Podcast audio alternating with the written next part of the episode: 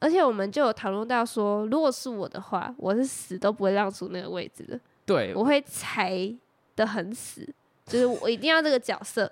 但是如果是你的话，你是会让给人家那种，可是这种时候你可能就拜拜就被淘汰了。哎、我很常发生这种事情。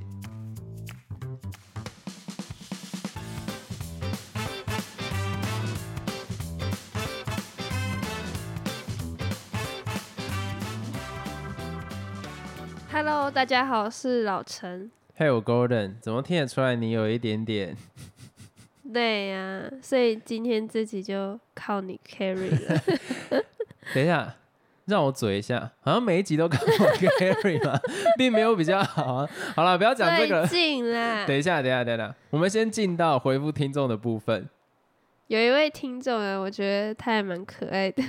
他竟然问我们说有没有开频道会员，他应该是在指 YouTube 的频道会员吧？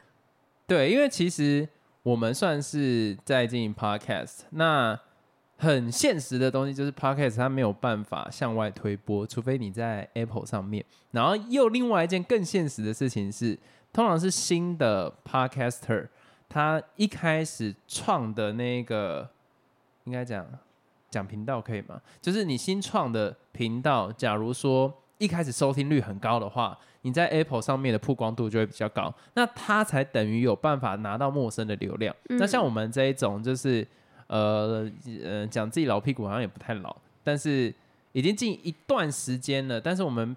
并不是原本什么 influencer 或者什么东西要经营就会变得比较困难。那到现在为止的话，假如说我们要再冲到什么排行榜啊，或者目以此为目标，就有一点点太晚了。所以要得到这种从 Apple Podcast 那边得到陌生的流量本身就比较困难，所以我们另辟一个小径，就是从 YouTube 上面。所以我们现在其实蛮多陌生听众都来自 YouTube 上面，所以我觉得得到这个 feedback 也是很正常啦。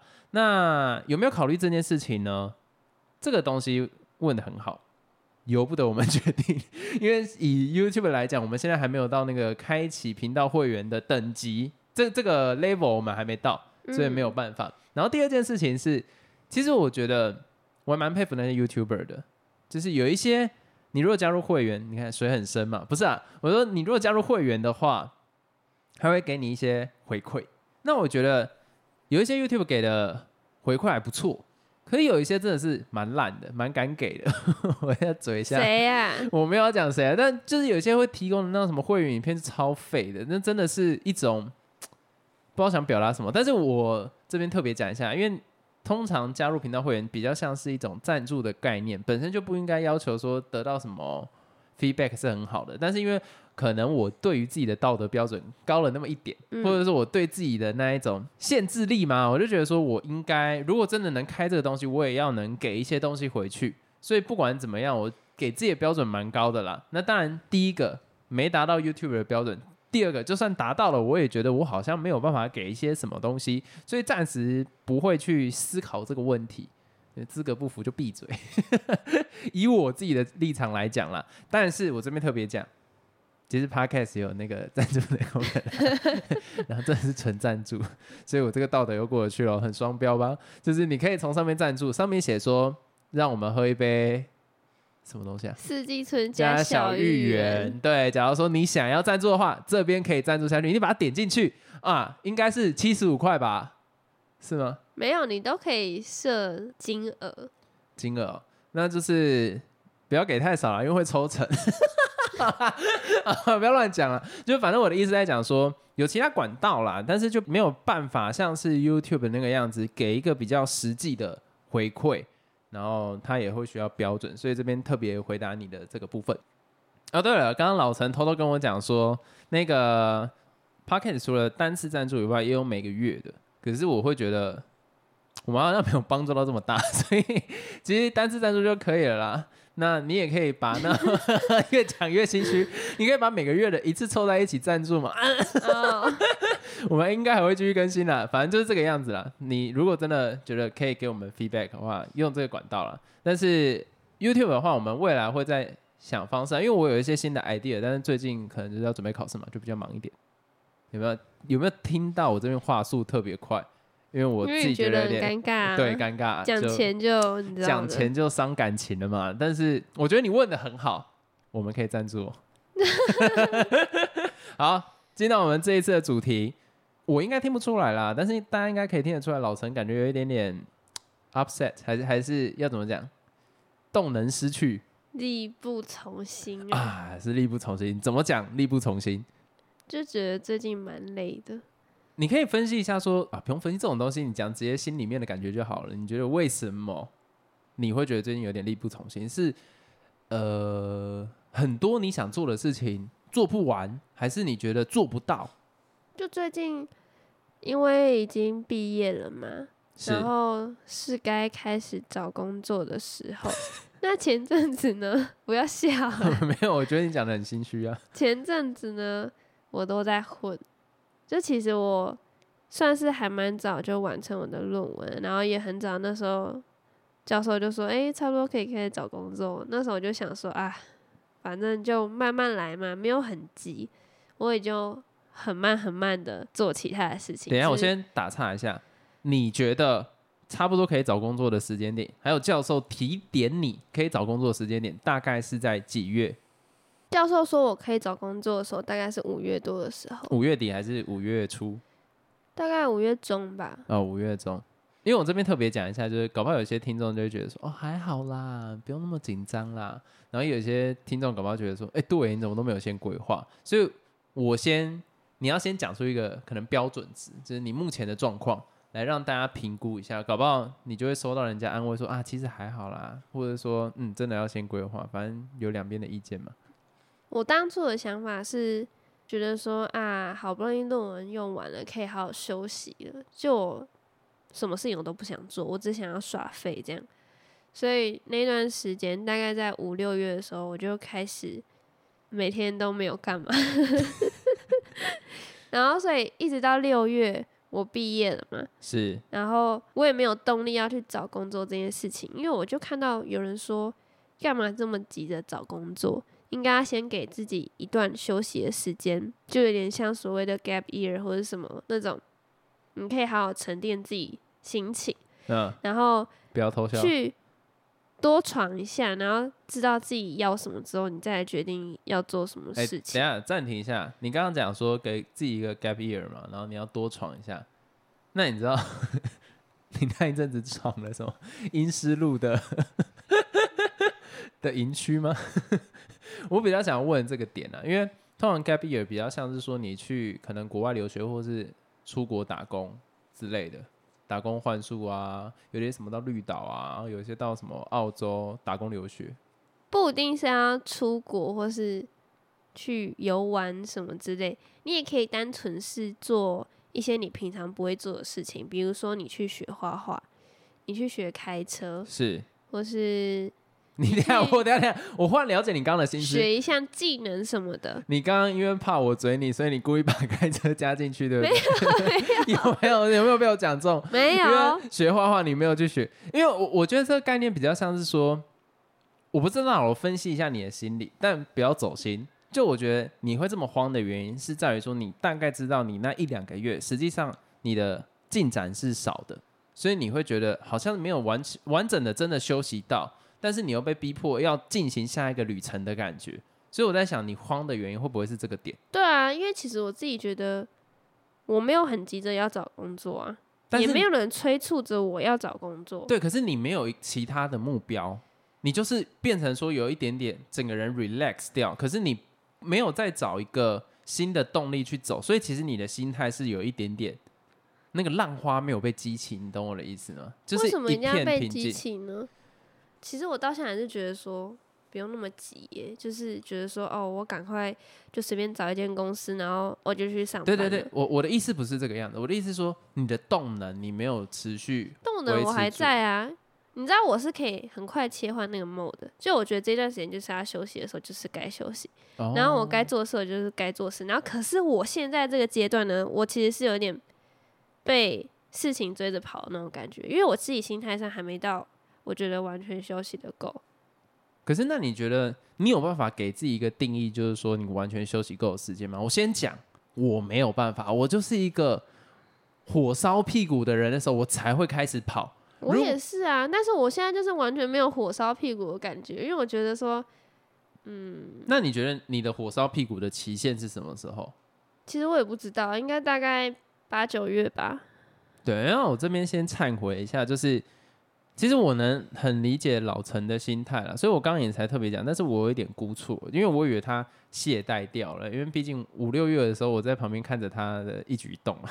那 但到了现在，我听他这样子讲，其实因为那个时间点，我跟他的沟通上面比较不会知道，就是说，哎、他自己预估的时间点到什么时候，然后再加上最近你知道疫情后的经济好像有一点刺激，不管那个什么通膨率太高啊，然后各外商都开始裁员呐、或者是你已经面试进去了，忽然告诉你说，呃，不，没有这个缺啦，就我比较会担心这一块啦。啊，加上老陈他的学经历，在这些比较好的公司来讲是有那个机会的，所以我就会觉得说，好像要 push 一下。对，其实我身边人就是你一直在跟我说啊，你要赶快去找啊，不然你的机会都没了。然后就因为你讲了，我就会觉得好像真的有那么一点完蛋的感觉，所以我就开始在做履历这件事情。然后最近就是因为刚做好履历了，然后我觉得是在很逼自己的情况下做下来，做出来，然后就觉得好像没有特别的好，也没有说非常的完整。可是我就开放履历了嘛，那最近就是陆续有收到一些公司寄来的信，就邀请来面试、啊，对，要我去面试。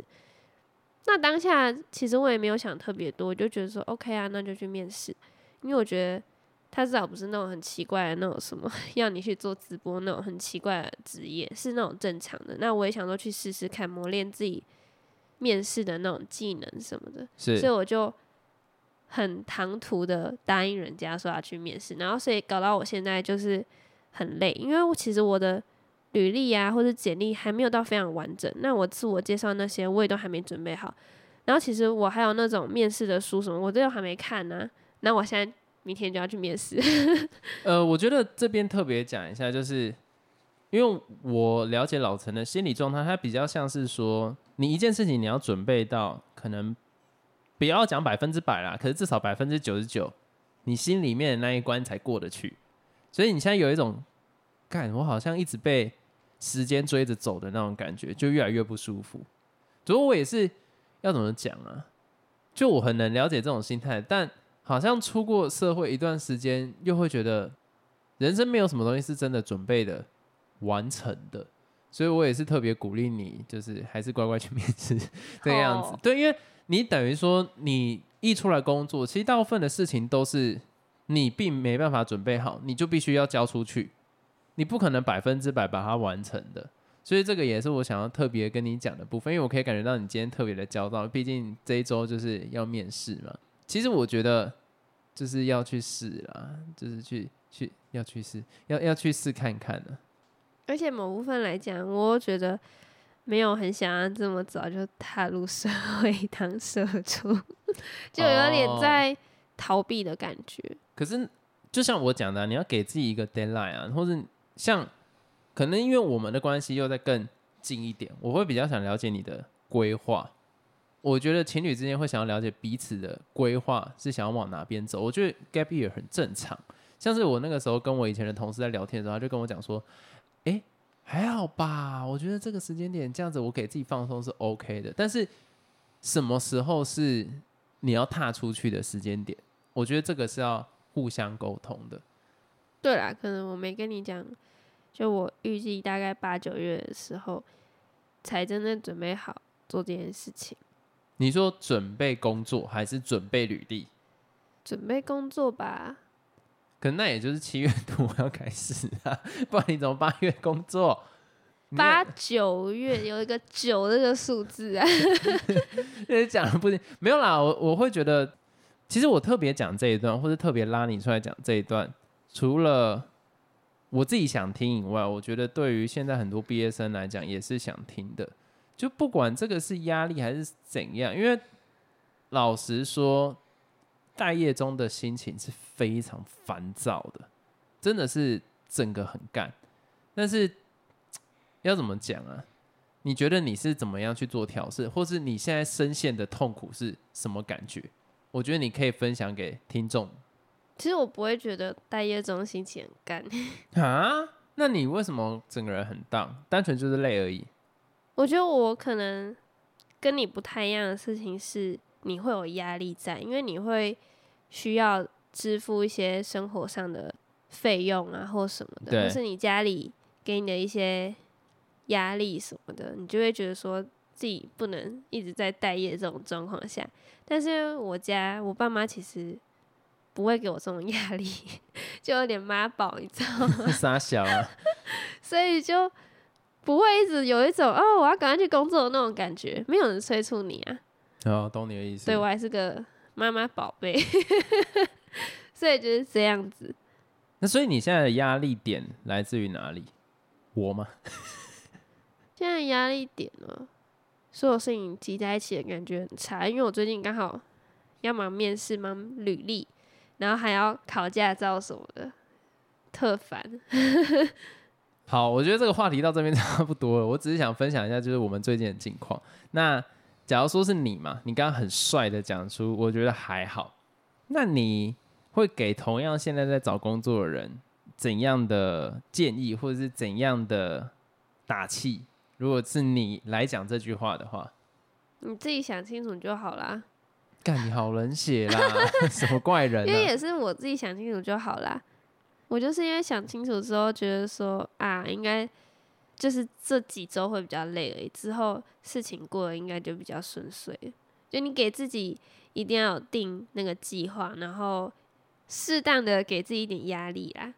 自己想要就好，其他人讲什么不要管，不要听，不然你自己压力非常大、欸。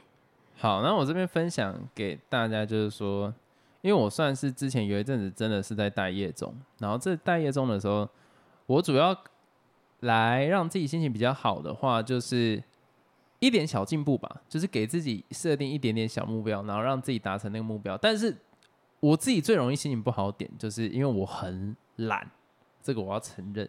有一些时间点，我真的是他妈完全不想做事。可是你越这个样子的话，你反扑回来的痛苦就越大。你当下可能那一点点的享受，比方说看 X 调查看一整天，那你隔天呢，你就准准备被调查了你。要还债啊？对，那个还债的感觉很差，所以我这是在勉励自己，因为包括我自己现在也会有这种状态，就是那种哎呀东西积着，然后隔天爆炸，然后操你妈，把东西积着啊，然后隔天爆炸，很痛苦的那种感觉。所以我真的觉得就是说，不知道最近看到有一个名人讲的话，让我觉得整个心里面是有蛮有体悟的啦。以前看就会觉得说干老人讲古干，可是现在看就会觉得哦。真的是这个样子诶，就是他写说，你越大的享受来自于你平常对于一些享受的牺牲，因为你牺牲那些享受，你花了很多时间可能在进步你自己，那最后面的那个享受就会是很巨大的。我讲的不是钱，是心里面的那一种感觉。那我现在也试着让自己变成像那个样子，但是我要很诚实的讲，我觉得我现在完全没做到这件事。嗯所以，如果各位求职的同学们，或者是在读书的时候，我真的觉得就是把这个想法放在自己的脑中吧。我觉得这都是我们可以共同进步的目标。那我觉得老陈这方面就做的算还不错，主要就是这一两个月让我觉得是不是他快要变得跟我一样了，所以我比较担心。原来竟然会让你有这种想法 不是哈，诶，阴思路从第一季可以看到现在第九季，平常在家也都这样啊。第九季阴思路这个这么没内容的东西耶，然后我就开始担心了。我担心的点是源自于这里。有什么好担心啊？我平常像我之前说一的时候，我也会看剧啊，只是你不知道我看了什么。其实我看了一堆。你到底怎么样考试考这么好？好，没关系，我们进到下一个话题。最近啊，我蛮推荐大家可以去看一个实境秀，是台我行我素，这会被告吧？反反正就是呃那个电竞圈啦的一个实境节目，它叫做《你行你上》。那为什么会叫做《你行你上》呢？就是因为里面呢，大家有在看打 low，或者是看他们什么主播跟赛评之间，很常会有那观众在那边凑说，哎呀，这个怎么打得这么烂，讲这么烂，然后好意思在那边讲，所以他的名字才叫做你行你上啊，你你那么那么爱嘴，你真的厉害，那你上来讲，类似这样的概念。这样哦。对，他的名字是这样来的。然后为什么我特别推荐这一个实境秀，就是因为我不知道哎、应该这样说，就是大部分人会觉得口条这件事情好像是一件没有影响到很大的因素。可是我自己在这次看这个实境秀的时候，我才发现原来它这个里面 mega 这么多。因为我在看的过程中，你就可以很明显，因为有对比嘛。我在看的过程里面，就是发现，因为有很多参赛者，单纯就是依他的口条，然后来去做评分，就是这件事情是有这么大差别的情况底下，我就觉得哦，真的能感觉到，原来他们的专业是在这个地方，真的是很推荐。对于说口条啦，或者对于实境秀有非常大兴趣的人去看，因为我觉得这个节目在台湾毕竟算小众，可是，在电竞圈应该蛮多人知道啦。可是，就是以整个台湾的状况底下，算算是一个小众。可是，你看像什么厨神当道啦，什么什么什么什么厨房啦，你对料理也没有很熟悉，你还是会看。所以我，单纯我觉得这个东西并不会取决于你的受众是谁，你只要喜欢看看就可以。你你都看，所以嘞所以代表大家都可以接受。啊，对，如果连老陈都看了，就代表你只要喜欢看实境秀的，你一定会喜欢。那这边在看这个之前，很多人会觉得，哎，他专门在讲 low 会不会有门槛？实际上没有，因为在讲 low 啊，你就不要听那些专业术语，就像是你在看那个料理节目的时候，他讲说啊，苏肥，你不知道他在跟他小，没关系，你就看过去就好。重点是。你看那些料理的手法，切菜切菜总看得懂了吧？哦，他这个切的快跟慢，这个很简单看。那你在看那个你行你上的时候，你就听那个口条就可以了。当然，它里面会有两个角色，一个是主播，一个是赛评。那你对赛评来讲，他讲的话，你一定有很大程度不知道他在跟我讲，因为没有打 low 的话，你真的听不懂。像我也是没有打 low 的，我也是听不懂。可是我就会很欣赏那一种啊，我先讲一下他们角色的重要性好了。主播就会比较像是呃主持人那样子的概念，他要走整个 round down，然后要丢球给另外一个人接。那赛评就比较像是说，大家如果有在看篮球啦，或者是说在看什么财经节目，新闻龙卷风，我相信应该蛮多人看过。就是保洁讲完什么话之后，然后会有一个什么财经专家，然后跟他一起胡烂，类似这样子的东西。直接讲简单一点，我那时候跟你举例的，就有点像是那个全明星运动会，然后里面那个菜上话，对，然后他是主播的那个角色，然后那个徐展元就是赛评，主要是讲解那些人啊比较像是球类那种比较专业的，你很有自信呢、感觉像是、啊。等等等，你很有自信呢。你怎么确定大家都一定有看这个节目？很多人看你把，你把你的整个情境套到大家都一定会看全明星运动会。这个感觉就很多人看啊。我只知道他第三季快要播了，哎、不是第三季，第几季？是，有郭宏志对，好像是。啊，对，快要播了，好像七月底吧。啊，那个不是重点啊，就对，类似像他这样的举例，就是通常一个转播，因为有一个要带节奏，你要他真的脑袋去很思考里面的可能战术啦，或者是说这个运动的项目是什么，真的没有办法一个人可以完成这件事情啊，所以通常会有另外一个人来辅助。那另外一个人就是要讲的很细节，就是可能现在执行的战术是什么，那这个比赛的规则是什么，类似这样子的概念。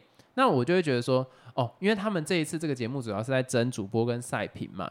那如果赛评讲的话，你听不懂是很正常的，因为他讲的本来就是比较 detail 的东西，你可以着重在他讲的流畅度啊，或者是说那一种抑扬顿挫。，对抑扬顿挫。我发现这种节目真的讲话平平的讲赛，不行哎、可是我跟你讲，podcast 也是一样的概念。所以我就是那个很烂的那个啊。我不是没有，哎、没有没有，我跟你讲，主播跟赛评没有谁烂这种东西，应该说接球的。口条好不好啦？哦我跟你讲了，有有两件事情啊。假如口条不好，专业要够；如果专业不够的话，口条要好。可惜我两个都没有。我是不会这样子讲了，这样太过分了啊、因为你是女生，你就加分了没？女性保障名额没有了。但是好，我们先回到那个节目上面。我觉得它很好的地方在于说，我相信大家看实境秀要的很简单，就是尬感。我不知道，这是我喜欢看的啦，就是那一种参赛者很尴尬。可是老实讲，现在大部分的实境秀越做越精致，它精致到你其实不会觉得说他是素人秀，对他不是素人，他一看就是干，他是不是后面有经纪公司？他去演的啦。对，所以你看那种你心理上就会感觉很多什么大学生啊，或者大学刚毕业那种。有点青涩，会有一点，里面有个选手，我是觉得有点北吧啦，就是你会看到这很真实的，那你也会想到，就是说，哦，他真的搞不好跟我一样，就是一个素人，那种看的感觉很好，而且你也可以感觉到，因为节目组并没有太多的资金去营运这个节目，所以整体的很多画面可能是，假如说是有一点点。不及格的，就是那个剪辑是有点，我觉得不太好的。但是这个粗糙反而是这个节目好看的地方，因为它真实。我觉得这个真实是让我很喜欢的。那也是相信，如果你喜欢看实境秀，就会喜欢。而且我真的讲，这个节目最大，你不要讲说什么啊尴尬啦，或者是什么粗糙啦，我觉得这都不是重点。重点是你看完之后，你会发现，原来这个专业度是差这么多的。其实。我一开始在看这个节目的时候，我有点开二倍速，然后跳着讲，因为就是你一开始看那个主播讲话，你大概就知道他会不会进。那后面他讲什么，其实反正我也听不懂，我就跳过。那这个很准，可是你看到后面的时候，你忽然发现，哎，你好像抓到那个感觉，就怎样讲话是有办法带节奏。虽然有些人可能爆一爆破音，可是他的那个破音会让你觉得，哦，你整个俩起来，不是俩起来，就是你整个人跟着他情绪去走。嗯，我觉得你看完这个节目，你就会知道这件事情。所以我也要求。不能讲要求啦，我也请求老陈一起来看这个节目，因为毕竟就像他讲的，他有点像是赛平的角色。那我觉得我跟他的抛接球一向有可能在空中就被接杀了，所以我就觉得说你多看一点，搞不好就我是赛平的角色，就有呃，你比较像接球的角色了。我们当然不要讲那么严肃，我们又不是什么赛平转播。我之前一直在讲说，我们在录 p o c k e t 上面有一个人一定要是一个我丢球你要挥棒嘛，啊，你挥不了棒至少接球，对，就是。那个情绪要延续，像是他开始会是 solo，就是一个人自己在讲，那一个人自己在讲，其实问题就不会太大。可是到双人的时候，很常有问题，就是那种主播讲到一半把球丢出去的时候，另外一个人接不到啊，然后那球就在地板上滚，然后那主播就自己在接自己的话下去，就这个其实，在这种地方就会很很沮丧，因为理论上另外一个人的角色是要把球接到之后，让那个情绪往上更高。你要去接主播的话，让主播的话能把他拉到一个新高度。可是很常接到就是说，哦，对啊，他就是这样啊。你这样子，人家要接什么？然后他就只好再开一个新话题。所以这个节目是没有办法一直往上去走那个情绪的。所以我有一点点想说，你看完应该也可以感觉到这种技术上面的，就是我也希望你看啊，就是让你的技能包再更多这样子。在接球的技巧就更多啊，语汇更多啊，然后你那种语言组织或许可以学习一下这样。哦，原来你是有这个目的。哦，当然啦，我都会先包装说，哎，这个时间秀很大，我觉得你会喜欢看。可是因为一开始我是这样的心态，但是我后面有学到东西。有啊，有一个地方我觉得让我蛮印象深刻的，就是在团队合作的部分。呃，是因为像你刚才讲，他一开始不是都自己一个人。担大梁嘛，就是你同时要担任主播跟赛评这个角色，那他在下一个赛制就是你要跟别人搭档，是，所以这时候一定会有一个人是主播，一个人是赛评。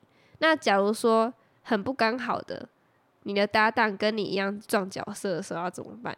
这时候不就要牺牲一个人吗？对，就有一个就要变成赛评了。就是会有一个思考问题是，你愿意？退让这个位置，没有，我不是要你看这种道德议题，好不好？我觉得这个很重要，因为这是一个很现实的问题，这是在职场上或是你在学校里面是血淋淋会发生的事情。哎，是这样讲没错啊。而且我们就有讨论到说，如果是我的话，我是死都不会让出那个位置的。对，我会踩的很死，就是我一定要这个角色。但是如果是你的话，你是会让给人家那种。可是这种时候，你可能就。白白就被淘汰了。哎，我很常发生这种事情，就是因为我的共感比较多，我会担心别人，就是我会把别人的立场预设进来，等于我自己担了双倍的压力。那我就觉得说啊，我当下好，我讲难听点，我觉得这也是自己贱。我可能当下不想承担他情绪上面的沮丧，所以我把他担起来。我有点，我我有点是为了，其实我也是为了自己，就是不要你知道，我情勒了自己，所以我觉得那样对我比较好。可是真的结束的时候，通常我就会被淘汰。因为你知道吗？毕竟你站的一个位置不是你习惯的位置，对啊，而且我这种人又有一点点骄傲。其实你知道，我最近在准备考试，我就觉得其实我自己很烂。我觉得我自己的理解能力或者是在学习能力上面，并没有我自己想象的这么好。这是我最近蛮深刻的想法。那以前因为我就是比较你知道自傲一点，我觉得我自己学习能力好像还蛮棒的。就是以前啊，所以我假如说 OK，两个人都在抢这个位置的时候，我就想说，好了，算了，让给他。那我相信我学习能力够，应该几个晚上我就可以把这个东西学习起来。我就会是这样的心态，然后往往或许结果没这么好啦，但是我相信小时候一定有结果是好的，让我相信这套成立。但现在我发现，干不知道自己到底是老了还是变笨了，还是其实自己能力一直都没有很好的情况底下，我在这个年纪我应该做到课题的时候，我不会把那个位置让出去。哦，你现在已经变比较私心一点，讲是这样讲啦，但如果当下那个是女生的话，我就会让；哎 如果是男生，我就不会让。就没有啦，我真的觉得就是说，这个节目好看，真的在应该说实际上好看，就在于说那一瞬间自私的当下，自私的当下，你会觉得啊啊，可是你就是人性，那没有办法。现实是很残酷的。对，因为我觉得你知道那些评审也是没有在演的，就是直接就跟他讲说，啊，你自己选择这个角色啊，那这个结果要自己承担啊。嗯，这个结果看起来就是并没有很好，那你自己也知道，那就没有办法喽，然后就直接按 shut up。我觉得哦哦哦，我真的不行、那真欸。的没办法、啊，自己做的选择，所以我觉得还蛮酷的啦。就是你平常可能看不到这种东西，可是你在这个节目上你就看得到。对，那我简单统整一下，我觉得这个节目可以学到的东西很简单。第一个，口条到底怎么样算是一个好的口条？像我自己看完之后，我我偶尔啦还是会去抓一下片段，就看一下，哦，看这个我也有犯哎、但是你知道 podcast 的容错率就比较高，因为可以剪。可是我相信我直播的时候，你们会听到很多脏话跟 这些都会常听到。我必须承认，我真的在这方面，因为我讲快的时候，其实讲快很简单，你会需要有一些话去垫。这时候拿来垫的词，就会是你平常在生活中拿出来乱喷的那些话。所以其实很简单，像我现在其实我没有在想我要讲的东西是什么，我让我的大脑自动运行讲出这一些话。那如果我没给自己停顿的话，就会出现问题。这个点就是我觉得我可以去学习的，就是不管是多看书啦，或者是多了解像什么好事、了解什么这些东西，我觉得这些语语词可以去换的东西，我就会觉得平常可以再多注意。所以就从自己平常开始去做练习，而且我很喜欢里面有一个评审叫 section，你不觉得他看起来冷冷的吗？到时候看到节目后面，他转播的时候超屌。我觉得这个人就是平常在省力，可是他真的该他角色切换的很好，这一点让我很佩服，你知道吗？反正就是我真的觉得这个节目是能学得到东西的。我刚刚要列列三个点，我刚刚列三个点，但我刚刚只讲了一个。然后第二个我觉得也是看得蛮开心的啦。然后第三个我觉得就是这也是我平常的问题，我喜欢列三个点，但是其实我没有在想的是哪三个点。然没有，第三个就是可以学到一些美美嘎嘎，妈有讲跟没讲一样，干话术狗 是什么东西？什么叫做美美嘎嘎人性啊，或者什么团队啊、这样合理职，场啊、啊，合理，生活这种很奇怪的东西。这样这样这样子听起来是蛮合理的。好，我觉得讲到这边，我觉得有兴趣的就会去看呐、那就是你可以真的想学东西也可以去看，啊，想放松的也可以去试看看。啊，在 YouTube 上面可以看得到，你只要打你行你上就会有了。要加那个我行我素，那我们接下来进到下一个话题哦，就是有一个现在心情要保持就是比较严肃，好了也不用严肃了，就是了解一下这个议题。如果大家有兴趣的话，可以去 YouTube 上面搜寻“青春发言人”，它是公视的一个节目，如果没记错的话。然后它这一集的标题叫做“想结束掉的是痛苦，而非生命”。然后后面就是“我自杀，但我想活下去”。就昨天呃两点多的时候刚好看到，然后我看到觉得哦，我觉得我不太适合念这个简介，因为可能我共感比较深吧，我会直接把它带到自己的心境里，所以我就来让老陈来念一下他影片的简介。这是一段来自气边的话。六月初，影片受访者婷婷的叔叔讯息问我，影片何时要播出？他想要在临前跟婷婷说一声。相同的问题，七个月前婷婷也问过。片子剪好了没？可以看了吗？罹患多重精神疾病的婷婷，没等到专题播出就选择结束生命，而这部影片也因为婷婷的离开变得命运多舛。原本影片结尾是婷婷对着蔚蓝的太平洋呐喊：“我要活下去。”这个呐喊在，好恐怖，什么啦？我也不行。没你把它念完没？好，我发现我跟老陈都没有办法把这个简介念完。呃，文字太温柔了，但内容太沉重。我真的建议，就是对这个议题有兴趣的，或者是想要了解这个议题的，可以去看。那里面主要内容就是在讲，当事者是一个叫做婷婷，那她主要有在可能像是图文作家那样子的概念啦。那他已经对抗忧郁症，就是相关的那种精神疾病很久了。那其实他们这个团队想要采访他，就是想要了解这个议题，可是一直担心在这个阶段，因为状况比较严重的情况底下，到底可不可以接受采访？可是就是那个婷婷觉得说，哦，他 OK。那经过问问过他周遭身边人也都觉得 OK 的情况下，他们就开录了。可是在这个整个采访的过程中，那个诶，他可以叫编辑吧？那个编辑就一直很担心，因为很怕。婷婷在中间的过程可能发生什么事情，可能想不开或什么之类的。那到后期节目到已经快要完，就是快要完成的时候，那个婷婷就来问说：“哎，节目是不是要完成了？他想要看啊之类。”但就就就走了。所以其实他们当初对于这个节目要不要播出，是保持着一个很大问号，因为在做这种节目的出发点都会比较偏向是可能好有一个 happy ending，就这样子还不错。可是。现实往往不是这个样子，所以他担心节目会不会失焦，或者是说变相的伤害到任何人。但是我觉得这个这个整个影片都太温柔了，我看完是很很难过，但是我也很觉得这个青春发言人他们这个团队我很佩服，就是我很佩服他们的勇气。但这种议题就是越多人知道越好。